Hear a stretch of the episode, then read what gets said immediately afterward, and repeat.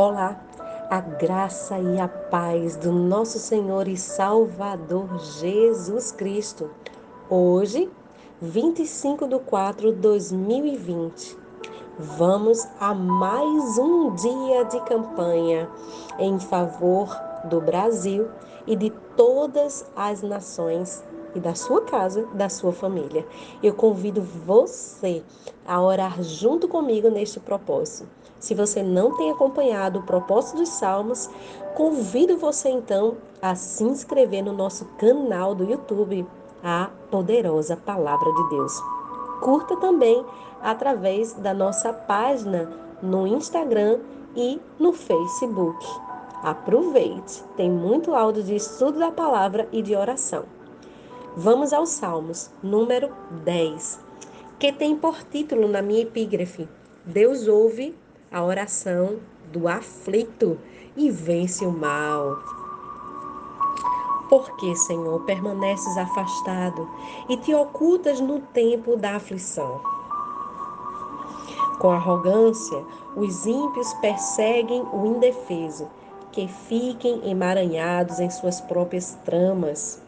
O infiel se gaba de sua própria ambição, o avarento menospreza e insulta a Deus. O ímpio é soberbo, não quer saber desse assunto, Deus não existe. É tudo o que de fato pensa. Seus negócios têm contínuo sucesso. Muito além da sua compreensão está a tua lei. Por isso, ele faz pouco caso dos seus adversários, pensando consigo mesmo: eu sou inabalável, desgraça alguma me atingirá, nem a mim, nem aos meus descendentes. Sua boca está sempre cheia de fraudes e maldição e ameaças, violência e de todo tipo de maldade estão em suas línguas. Põe-se de emboscada próximo aos vilarejos e às escondidas massacra o inocente. Fica à espreita como um leão, escondido, coloca-se de tocaia para apanhar o necessitado, agarra o pobre e arrasta em sua rede. Ele espreita, se agacha, se encurva e o infeliz cai em seu poder. Imagina consigo mesmo. Deus se esqueceu escondeu seu rosto e nunca dará atenção a isso. Levanta-te, Senhor, ergue a tua mão, ó Deus. Não te esqueça dos desamparados. Porque o ímpio despreza a Deus, dizendo em seu íntimo: Tu não me pedirás contas.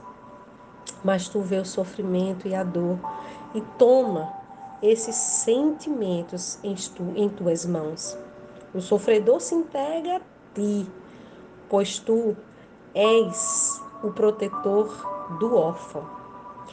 Quebras o braço do ímpio e do maldoso pede conta de sua crueldade, até que nada mais seja visto. O Senhor reina todos os dias e eternamente da terra desapareçam os outros povos. Tu, Senhor, ouves a oração dos necessitados e lhes fortalecerá o coração e atenderás ao seu clamor. Defende o que não tem pai e o oprimido, a fim de que o homem que é pó já não provoque o terror. Aleluia. Que palavra poderosa! E quão profundo é este salmo. Em outras versões, você pode encontrar por epígrafe por que razão despreza o ímpio a Deus. Nessa epígrafe, que é a epígrafe da King James, Deus ouve a oração do aflito e vence o mal. Vamos observar uma diferença aqui curiosa na enumeração desses salmos em nossa Bíblia. Na maioria das versões atuais, o Salmo 9 tem 20 versos. Eu não sei quanto é que tem o seu. E o Salmo 10 tem 18, que é o caso agora lido. E em outras, especialmente algumas Bíblias católicas, o mesmo conteúdo é apresentado em um salmo com número de 9, com 39 versos, em Salmos 9. O primeiro contém as instruções do cabeçalho, que parece o início do Salmo 9 e antes do primeiro verso em outras versões. Mas algumas observações aqui sobre esta diferença. Primeiro, não é uma diferença de conteúdo, e sim de arranjo. Salmos 9 às vezes é enganchado ou emendado com Salmo 10. Espera aí que eu te explico já. Essa diferença afeta uma numeração, porque você sabe que Salmo não é, é, é a gente não diz, vamos ler os Salmos capítulo tal, nem versículo. A gente diz, vamos ler o Salmo número tal, tá bom? E a diferença não partiu necessariamente de católico nem de protestante, e sim de algumas questões de organização de textos antigos em outros idiomas. E algumas Bíblias católicas seguem o arranjo da Septuaginta, a tradução feita no hebraico ao grego entre o tempo antigo e o Novo Testamento. Em outras Bíblias segue a versão do texto é, massorético no hebraico. E nesses artigos aqui, neste texto aqui que estamos falando, apresentamos aqui o Salmo 10, que seria sobre o salmo, então, na versão original, que ele iria, Salmo 9, então, seria é, do verso 22 ao verso 39 em algumas Bíblias. Então aqui está explicado, talvez porque você não encontre, se a sua Bíblia for católica ou tiver este princípio de tradução do grego, ela pode dar uma diferença aqui no que eu estou lendo, mas não importa. O que importa é que o Salmo 9 está contido no Salmo 10 ou vice-versa. Então, vamos lá. O Senhor o salmo aqui inicia aqui falando sobre o Senhor e sua justiça. O Senhor ouve a oração do aflito, porque o Senhor ou o salmista pergunta: Por que, Senhor, te conservas longe? Por que escondes na hora da tribulação? Bom, a gente sabe que Deus não faz isso. Ele não se conserva longe na hora da tribulação e muito menos ele está se escondendo de nós. Na verdade, existem respostas de Deus para as nossas orações que eu já falei nos salmos anteriores. Algumas respostas ao ser humano é sim, não ou silêncio dele, simplesmente como uma resposta da sua espera. Então é comum ser, ao ser humano como eu como você, servos fiéis ao Senhor, ponderar a sua aparente demora em suas ações, naquilo que nós temos orado. Então perguntamos a Deus, como salmista, por que, que Deus não está agindo, hein? é normal que isso aconteça. Então, como nós vamos ver no restante do salmo, o autor ele reconhece que Deus, de fato, ele age sim a favor dos justos. E é um desafio muito grande para todos nós olhar a muitas realidades que nós é, vemos né, numa perspectiva humana, nós olharmos com os olhos da fé numa perspectiva divina e até eterna. Então nós temos essa dificuldade. No final de contas, sabemos que Deus faz sim diferença entre justos e injustos. E não ache você que Deus fica sem punir os perversos, como aqui ele expressa nesses salmos. Deus pune sim os perversos. Então, como se fosse aqui apresentar diante de Deus, o salmista faz isso, um caso jurídico contra os malfeitores. Ele vai literalmente fazer uma queixa de comportamentos típicos dos homens rebeldes. Primeiro, são arrogantes. Segundo, perseguem pobres e inocentes. São cobiçosos e avarentos blasfemam contra Deus, recusam admitir a existência de Deus. Acreditam que sua prosperidade seja prova de que Deus nunca o julgará, porque estão fazendo e continuam prosperando, e Deus, ou eles intitulam como se fosse Deus, ou seu próprio conhecimento, né? Está abençoando a eles. Eles falam maldições, como o Salmo diz, enganos e insultos. Empregam os membros do corpo, como sua boca, os seus olhos, seus ouvidos, para fazer a maldade nos seus íntimos. Então, eu não sei se você considera uma pessoa justa, mas se você considera um justo e você tem comportamento típico do que eu falei, é bom você rever com o Espírito Santo sobre esses comportamentos. Você é arrogante? Você persegue alguém que é pobre ou inocente? Você é cobiçoso, avarento, você blasfema comumente contra Deus. Você se recusa a admitir a existência de Deus, nega, por exemplo, a pessoa de Jesus Cristo. Saiba que se você faz isso, você está com o espírito do anticristo. Pois as sagradas escrituras lá em 1 João, 2 João e 3 João vai falar exatamente sobre luz e trevas e sobre o espírito do anticristo que já se levanta agora nesse tempo da igreja. Você acredita que a sua prosperidade é uma prova de que Deus está com você mesmo quando você pratica o mal? Você tem servido a sua boca para amaldiçoar, para enganar e para insultar pessoas? Bom, a Bíblia diz que de uma fonte não pode jorrar água doce e água salgada ao mesmo tempo. Existem pessoas que simplesmente conhecem a Bíblia, mas nunca tiveram uma experiência de conversão ao Espírito de Deus. Por isso, aqui há uma expressão repetida que identifica a fonte da maldade. O verso 6. Pois diz lá no íntimo, sabe? No íntimo, no íntimo. O íntimo aqui é repetido no verso 6, o íntimo é repetido no verso 11, o íntimo é repetido no verso 13. E Jesus, mil anos depois de Davi, ele diz assim, lá em Marcos 7, do 21 ao 23. Preste bem atenção.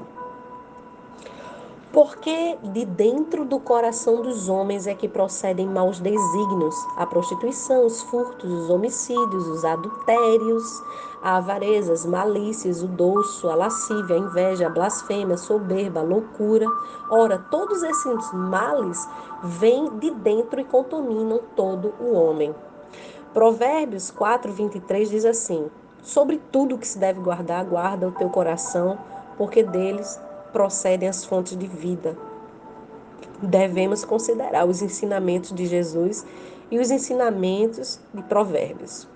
Não devemos enganar a nós mesmos, mas existem pessoas que elas não reconhecem o pecado nelas, elas não reconhecem a maldade que há dentro delas, elas não reconhecem que praticam o mal e ainda alimentam desejos e pensamentos ruins e maldosos como, por exemplo, guardar rancor, ódio e até mesmo inimizade. 1 João 3,15 diz assim: Todo aquele que odeia o seu irmão é assassino. Ora, vós sabeis que assassino não tem a vida eterna permanente em si. Deus diz que quem odeia o irmão mata o irmão. Existem muitas pessoas que carregam ódio no seu coração, ódio por coisas inclusive passadas, e trazem peso para o seu presente e às vezes até doenças psicossomáticas, como culpa, que carregam e como uma doença que comumente está associada ao ódio, ao rancor, que é a depressão. Bom, a Bíblia vai dizer que nós devemos amar a Deus, amar ao próximo como Jesus amou. O homem que não toca em nenhuma mulher, está escrito aqui, a não ser na sua própria esposa, mas quando ele pensa, quando ele alimenta pensamentos impuros, só o fato dele pensar ruim ou mal, a Bíblia vai dizer em Mateus 5, 28 que ele já adulterou em seu coração. Então a graça ela é de graça, mas é algo muito sério. Você precisa aprender a governar aquilo que você pensa através do Espírito Santo, entregar os teus pensamentos a Deus, porque o pecado habita dentro de todos nós. E aquele que diz que não peca, esse faz de Deus um mentiroso, que é o que está escrito na Bíblia. Portanto, Deus tem um padrão chamado santidade, que vai além do que eu e você possa compreender, mas ele vai exigir de nós e dos nossos pensamentos mais íntimos essa santidade. É por isso que a Bíblia diz que nós devemos nos apresentar ou santificarmos a Deus, espírito, alma e corpo. Então, se você entende o que é esse princípio bíblico, você vai deixar com que o Espírito Santo atue, incluindo nos seus pensamentos e lhe levando a ações que revelam o caráter de Deus. E aí sim você vai ter plena confiança na justiça divina e nos seus feitos. E aí sim você vai ser amparado por Deus e estará refugiado em Deus, que reina eternamente. E aí sim você vai estar livre da opressão e dos arrogantes. Mas não ache que sendo usado pelo inimigo, você estará defendido ou estará sob a proteção, a proteção de Deus, porque Deus não é contra a sua própria palavra. Portanto, se você ainda não se arrependeu, não se converteu, saiba que o Espírito Santo pode fazer isso com você agora. Deus não quer te condenar quando ele mostra a verdade, ele quer curar você, ele quer libertar e restaurar você. Por isso, em nome de Jesus, que o Espírito Santo de Deus venha fazer uma obra grandiosa através do poder da palavra dentro de você. Se você tem algum pensamento mal, eu convido você a investigá-lo agora com a ajuda do Espírito Santo.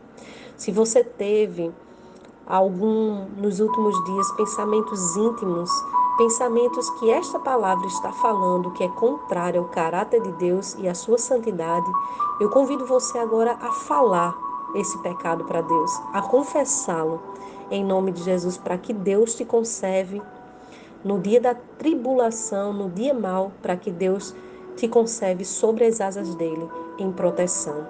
Vamos confessar esse pecado? Pai, em nome de Jesus, nós não queremos, Senhor, sentir o teu afastamento. Não queremos sentir que o Senhor oculta de nós a tua face. Não queremos sentir que o Senhor esqueceu do seu povo, que não está dando atenção às nossas orações, Senhor. Por isso nós pedimos a Ti perdão. Se de alguma forma ofendemos ao Teu Espírito, Senhor.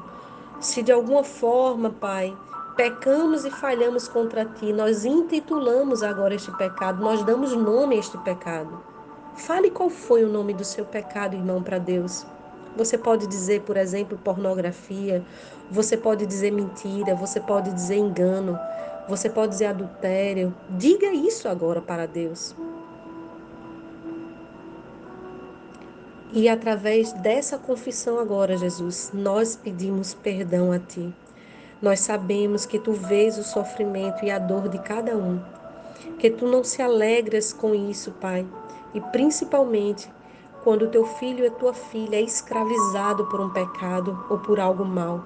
Nós queremos entregar agora esse sofrimento ao Senhor, na certeza de que tu vais nos proteger e fortalecer o nosso coração, nos libertando de todas as amarras do diabo e defendendo enquanto Pai a nossa causa. Senhor, em nome de Jesus, nos cela com teu Espírito Santo, ó Pai. Não retire de nós a tua presença nem a tua unção, Senhor. Restitui a alegria da tua salvação para filhos e filhas tuas, Senhor em nome de Jesus, que o pecado não nos domine mais, não nos assedie mais e que ao sermos pecado venhamos a resistir pelo poder do teu Espírito e da tua palavra que nos lembrará da verdade. É no nome do teu Filho Jesus que nós rompemos agora com o pecado. Rompemos agora. Em nome de Jesus, seja livre agora. Em nome do Senhor Jesus, seja livre agora. E clamamos pelas bênçãos do Senhor sobre a nossa casa, sobre a nossa vida, sobre a nação brasileira e sobre todas as nações. Em nome de Jesus. Amém e amém.